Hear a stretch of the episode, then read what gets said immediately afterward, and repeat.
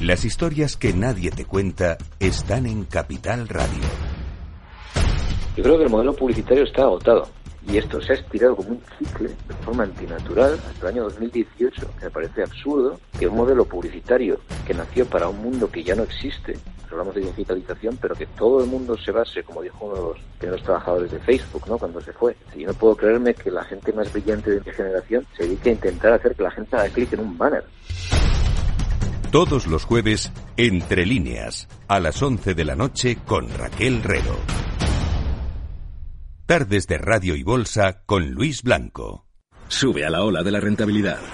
Dunascapital.com patrocina este espacio. Bueno, pues parece que todo nos invita a subir a una ola o a irnos a una playa a disfrutar del buen tiempo que hace en el mercado y de cómo pinta la economía a nivel global después de los datos que hemos conocido en el día de hoy. Pero ¿Esto eh, dónde nos sitúa y qué tenemos que hacer con nuestras inversiones? Bueno, vamos a comentar toda esta situación y todo este escenario con Carlos Gutiérrez, que es director de renta variable de Dunas Capital. ¿Qué tal, Carlos? Muy buenas. Buenas tardes. Bienvenido. Muchas gracias. Bueno, pues estamos en un contexto eh, que, al menos en las últimas horas, eh, pues nos está generando bastante optimismo, ¿no? En, en general.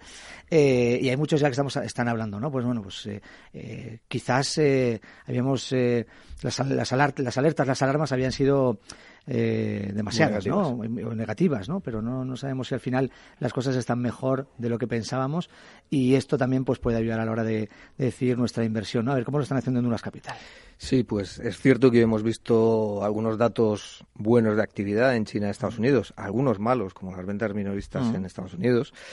Pero nosotros así en, en el escenario más de fondo, pues vemos incertidumbre. Vemos incertidumbre porque cada vez hay más riesgo de que la economía mundial se ralentice. Y es verdad que hoy este mensaje suena un poco negativo, ¿no? Pero, pero no nos podemos quedar en un dato. Los datos están siendo mixtos en el mejor de los casos. Está, los datos macromundiales están indicándonos que la economía se ralentiza, que no quiere decir que nos vayamos a un precipicio, quiere decir que se ralentiza. Y de hecho, si no fuese así, pues los bancos centrales no hubiesen tomado las medidas que están tomando, ¿no? Y el cambio de discurso. Entonces, nosotros con esta tendencia macro, más el Brexit, más eh, las incertidumbres, las posibles restricciones al comercio mundial, pues vemos que eh, no solo por eso, sino por la recuperación tan importante que han tenido los activos de riesgo, las bolsas o los, o los bonos de crédito, pues creemos que las valoraciones de estos activos ya están descontando, no están descontando una ralentización significativa. Entonces nos cuesta encontrar cada vez más oportunidades atractivas. Uh -huh. ¿Qué quiere decir esto? Pues que en nuestras carteras hemos ido bajando progresivamente el riesgo durante estos meses. Uh -huh. eh, ¿No vemos eh, más eh, subidas?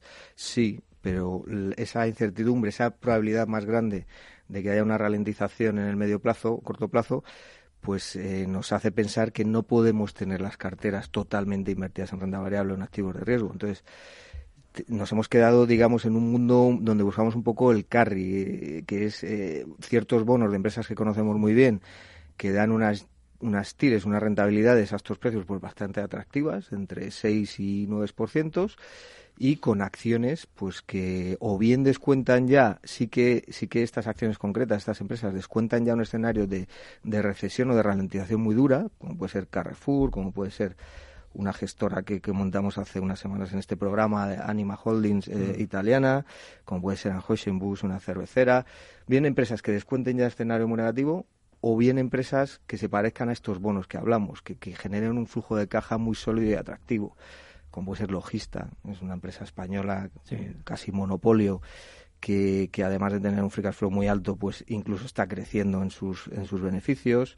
Eh, en esta parte del free cash flow tenemos una, una consultora tecnológica francesa que se llama Atos, mm. que, es, que, que cumple dos tics uno que tiene un free cash flow de doble dígito y dos que está en un sector que nos gusta mucho, que es la digitalización y es una, una, una, forma de estar invertido en tecnología dentro de la bolsa europea pues bastante atractiva y con ese carry que es, que es lo que buscamos. Eh, eh, entonces deberíamos ser un poquito más selectivos en este momento porque hay incertidumbre y eh, no hay que tirarle a todo, ¿no? a todo lo que parece que, que va bien y que sube, sino ser muy selectivos. Desde luego, selectivos hay que ser siempre, lo que pasa es que cuando hay bajadas muy importantes como el trimestre pasado, pues muchas cosas se quedan baratas, es más fácil ir a la compra, claro. encontrar cosas que nos gustan y cuando hay esta recuperación tan fuerte, tan fuerte, pues es difícil ir a la compra y encontrar algo que nos guste, que podamos pagar, ¿no? Entonces hay que ser todavía más selectivo.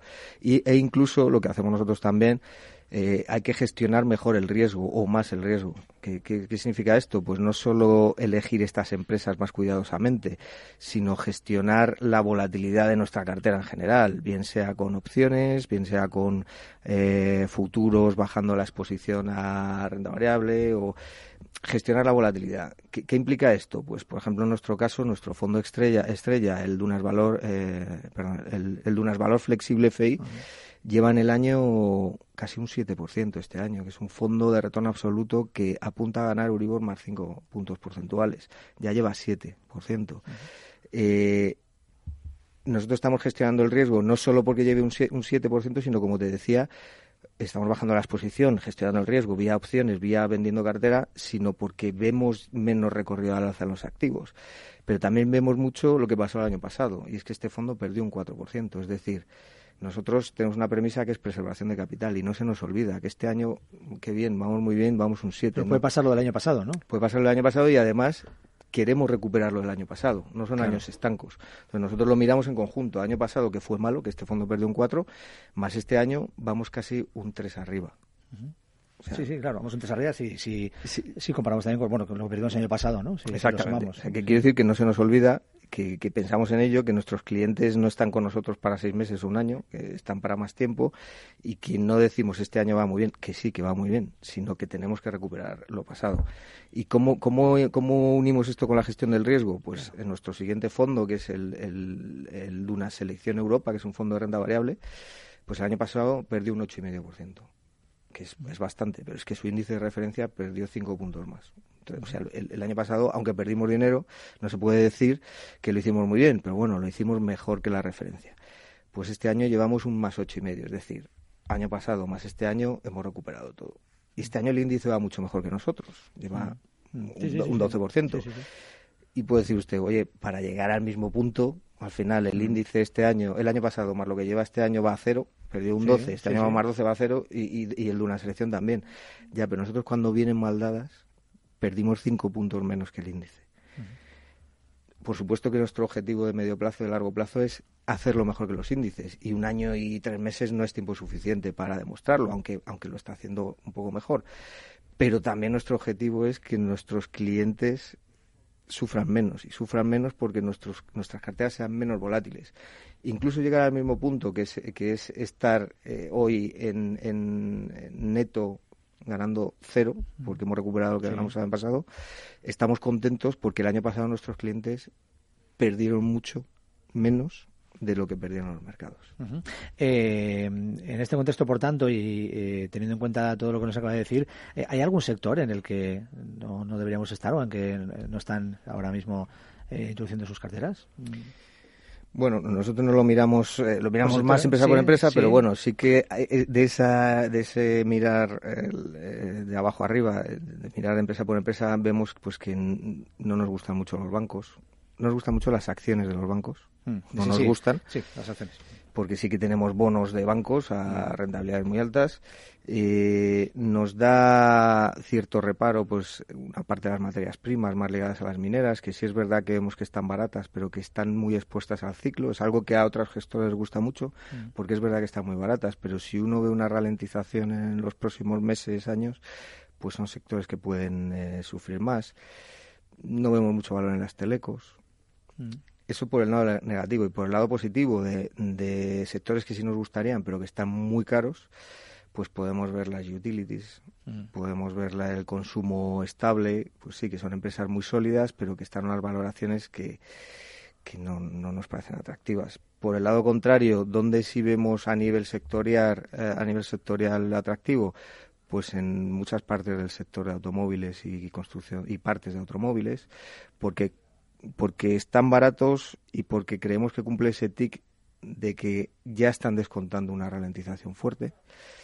Eh, también vemos valor, como, como he dicho antes, he nombrado Logista, pero también tenemos alguna otra empresa de correo y paquetería holandesa precisamente en la logística y distribución. Claro.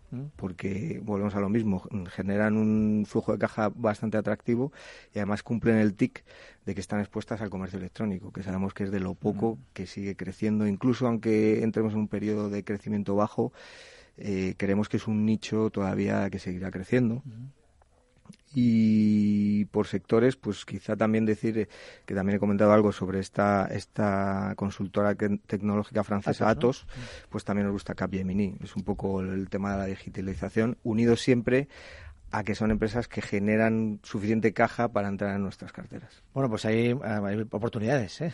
Sí, sí, por supuesto, hay oportunidades. Siempre, siempre y cuando con, con, algo de precaución, ¿no? Estamos mirando, hay que gestionar mejor el riesgo, hay que tener un poquito más de, de precaución, un poquito más eh, selectivos, hay que ser, eh, pero bueno, sí que hay, hay oportunidades. oportunidades en este momento. Por supuesto. A pesar de, de ello. Bueno, veremos qué pasa y cómo viene realmente la economía, cómo vienen los mercados en los próximos meses, pero ha sido un acercamiento eh, muy bueno el que hemos hecho hoy con Carlos Gutiérrez, director de renta variable de Unas Capital. Muchísimas gracias, Carlos. Gracias a vosotros. Buenas tardes. Un saludo. Sube a la ola de la rentabilidad. Gama de fondos Dunas Valor en dunascapital.com.